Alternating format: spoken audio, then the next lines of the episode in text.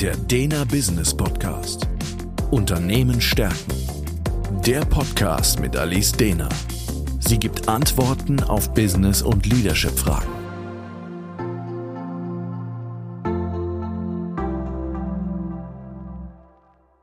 Herzlich willkommen zum Dena Business Podcast. Mein Name ist Alice Dena und Thema heute: Was hat Gendern mit unserer Unternehmenskultur zu tun? Der Status quo.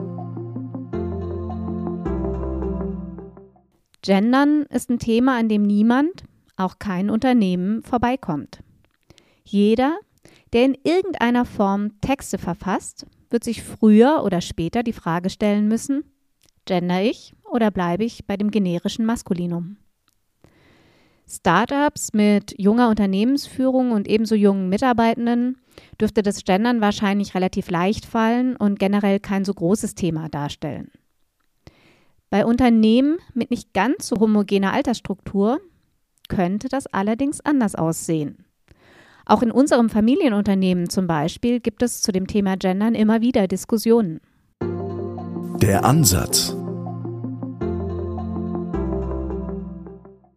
Jedes Unternehmen wird sich früher oder später mit dem Thema Gendern auseinandersetzen müssen und für sich eben klären, ob und wie sie die gendergerechte Sprache in der internen sowie auch externen Kommunikation integriert. Denn was allen klar sein sollte, nicht zuletzt aus Imagegründen ist es wichtig, niemanden auszugrenzen. Besonders bei jungen Menschen, zum Beispiel in Sachen Recruiting, könnten Unternehmen, die dem sprachlichen Zeitgeist trotzen, unattraktiv werden. Ebenso sollte sich der Kundenkreis des Unternehmens angesehen werden. Auch hier könnte eine nicht genderkonforme Sprache auf Empörung stoßen. Und nicht zuletzt ist die unternehmensinterne Kommunikation immer auch ein Spiegel der Unternehmenskultur. Und ja, damit hat das Gendern auch etwas zu tun mit der Unternehmenskultur. Dass divers aufgestellte Unternehmen letztlich die erfolgreicheren sind, habe ich ja auch bereits in meinem Podcast über Frauen in Führungspositionen dargestellt. Vorab möchte ich sagen, dass es nicht, natürlich nicht, die eine Lösung geben kann und geben wird. Jedes Unternehmen muss für sich selbst schauen, wie sie mit dem Thema Gendern umgehen möchten. Ich will aber einmal Vor- und Nachteile vorstellen und auch erläutern, warum Gendern überhaupt ein Thema ist. Wieso reicht denn eigentlich nicht das generische Maskulinum? In meiner Podcast-Folge über die Macht der Sprache habe ich aufgezeigt, wie massiv Sprache unser Denken beeinflusst. Es liegt also nahe anzunehmen, dass das Ausschließen anderer Geschlechter als das männliche in unserer Sprache ebenso auch unser Denken beeinflussen kann. Und das ist tatsächlich so. Also die Forschung zeigt, dass die alleinige Nutzung der männlichen Bezeichnung in der deutschen Sprache andere Geschlechter ausgrenzt. Wo ausschließlich die männliche Form genutzt wird, da wird schlussendlich auch nur an Männer gedacht. Das Thema Gendern ist also nicht willkürlich aus der Luft gegriffen, sondern hat tatsächlich einen sprachpsychologischen Hintergrund. Das generische Maskulinum soll in der deutschen Sprache eigentlich für alle Geschlechter stehen. Doch tatsächlich stimmt das eben so nicht. Denn die Bilder, die in unserem Kopf sind, sind dann eben trotzdem eher männlich. Also hier ein Versuch, der genau das belegt. Es gibt ähm, Studien mit zum Beispiel Reaktionszeitmessung.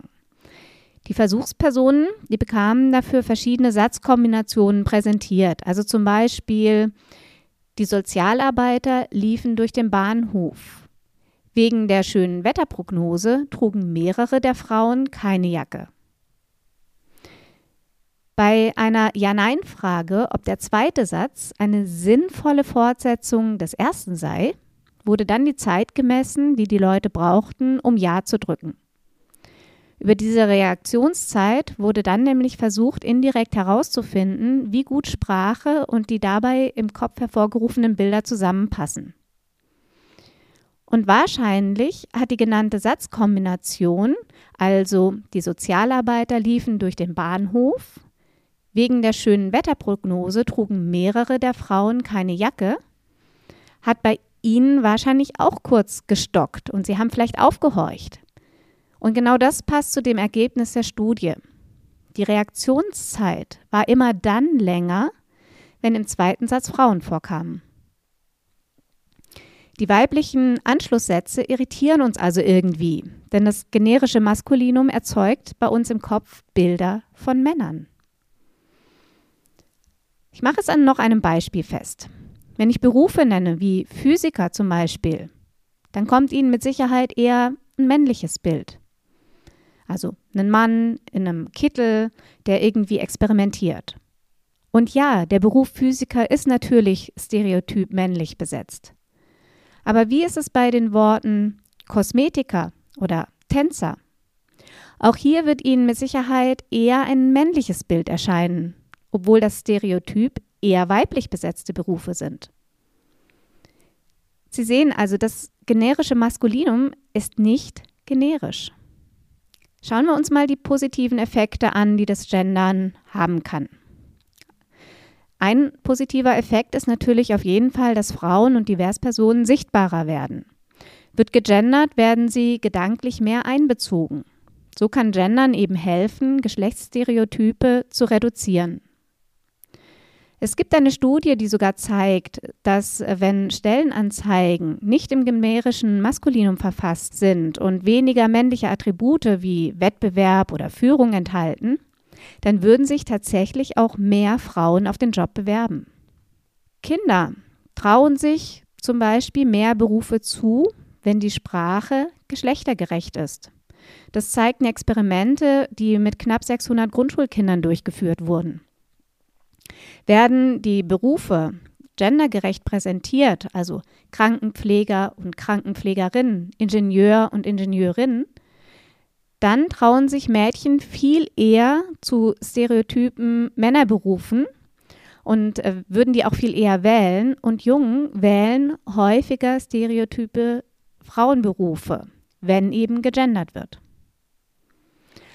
Natürlich gibt es aber auch Nachteile von Gendern. Weil Gendern führt zu Irritationen, ist mühselig und anstrengend. Aus der Sprachforschung weiß man generell, dass wir Menschen Sprachwandel grundsätzlich eher als negativ empfinden. Zudem ist unsere Sprache hier auch ziemlich kompliziert anzupassen. Also ich denke sogar schwieriger jetzt als zum Beispiel im Englischen.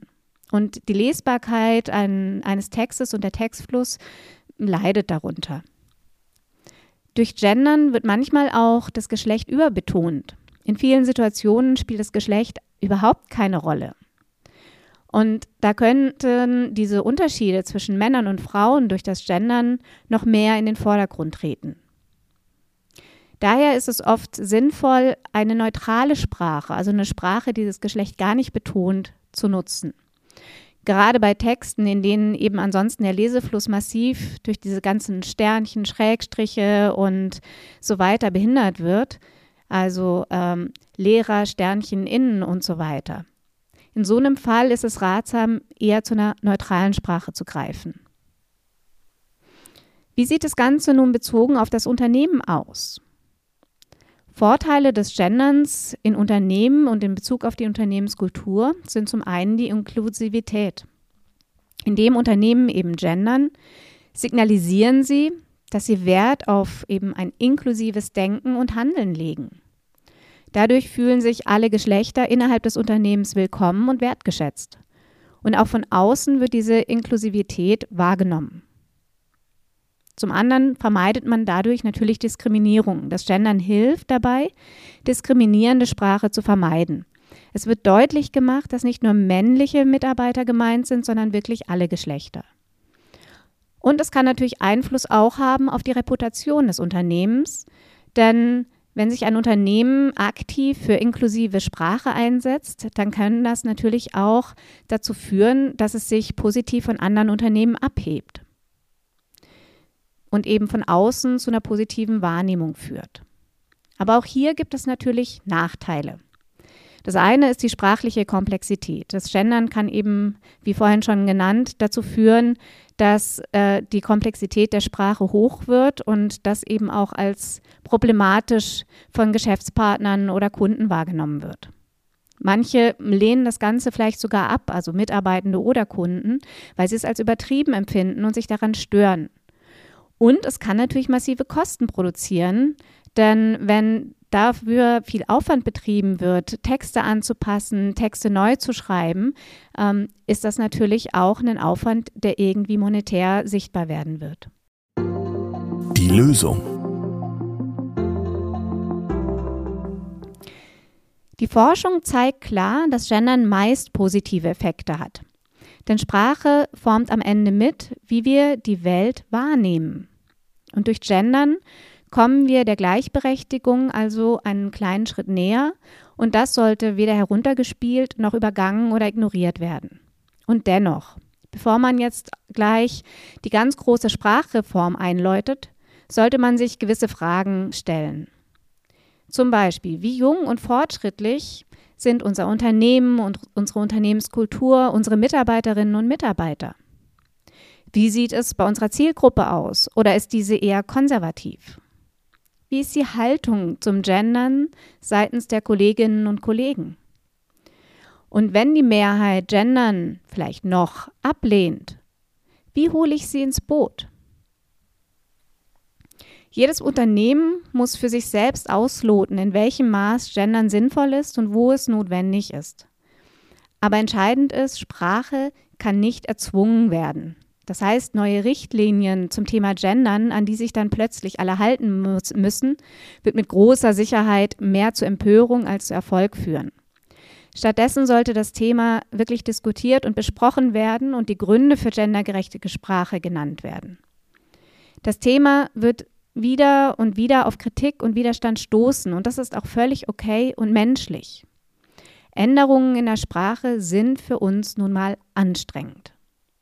Wichtig ist aber, die Mitarbeitenden für das Thema zu sensibilisieren. Ich bin mir ziemlich sicher, dass den meisten nicht bewusst ist, wieso überhaupt gegendert wird und dass es tatsächlich einen wichtigen Effekt hat und mehr ist als bloß ein Trend. Die genderneutrale Sprache könnte auch hier oft die beste Lösung sein. Damit sollten sich schließlich auch Mitarbeitende zufrieden geben, die sich strikt weigern, eine gendergerechte Sprache zu benutzen. Der Dena Business Podcast Unternehmen stärken ist der Führungskräfteimpuls und Management-Input mit Gedanken für die Zukunft. Für weitere Informationen und Fragen finden Sie uns im Internet unter www.dena.academy.